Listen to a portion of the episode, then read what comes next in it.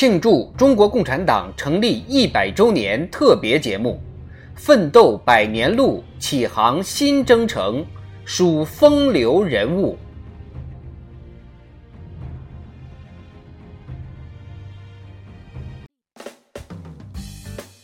铁肩担道义，精神启后人。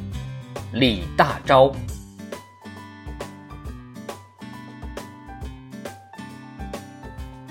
一八八九年，李大钊生于河北省乐亭县大黑坨村，自幼父母双亡，靠祖父教养成人。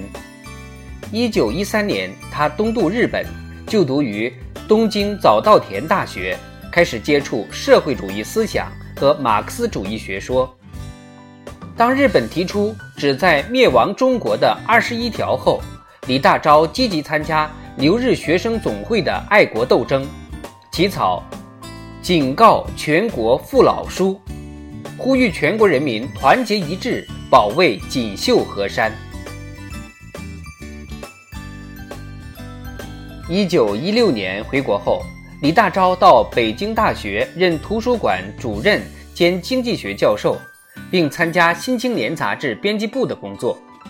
他积极投身新文化运动。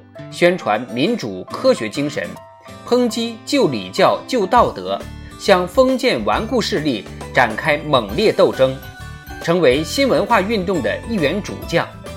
他发表的《青春》一文，号召青年冲决历史之桎梏，涤荡历史之机会，新造民族之生命，挽回民族之青春。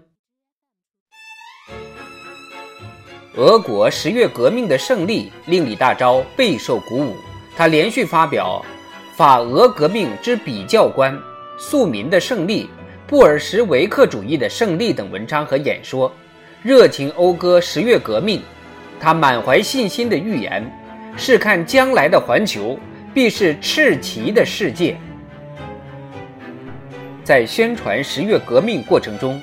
李大钊从一个爱国的民主主义者转变为一个马克思主义者，进而成为我国最早的马克思主义传播者。一九一九年五四运动后，他更加致力于马克思主义的宣传，在《新青年》上发表《我的马克思主义观》，系统介绍马克思主义理论。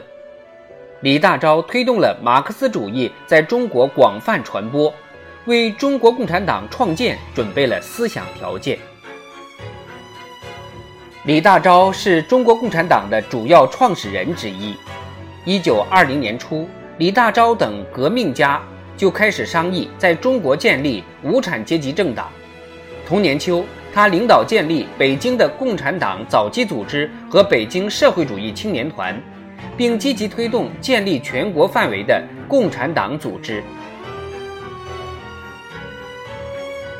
中国共产党成立后，李大钊代表党中央指导北方的工作，在北方广大地区宣传马克思主义，开展工人运动，建立党的组织。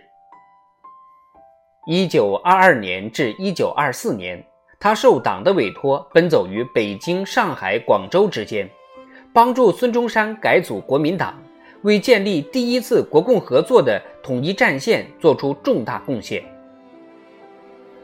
李大钊还领导北方党组织配合五卅运动，配合北伐胜利进军，开展反帝反军阀斗争，为大革命胜利推进作出卓越贡献。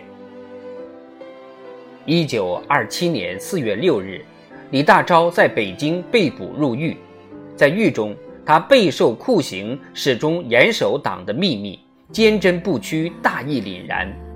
四月二十八号。李大钊英勇就义，时年三十八岁。铁肩担道义，妙手著文章，是李大钊光辉一生的真实写照。李大钊开创的伟大事业和留下的思想遗产，永远不可磨灭。他播撒的革命种子，已经在中国大地上生根、开花、结果。